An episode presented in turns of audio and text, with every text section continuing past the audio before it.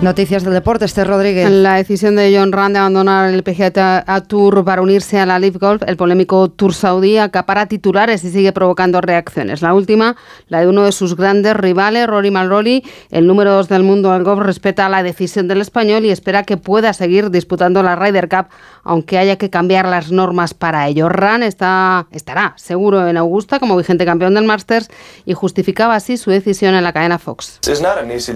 No ha sido una fácil, era una gran oferta. El dinero es importante, pero yo no juego al golf por el dinero. Como padre, como marido, como hombre de familia, tengo que darle a mi familia las mayores oportunidades y los mayores recursos económicos posibles. Esto ha sido un factor importante, pero hay otras cosas.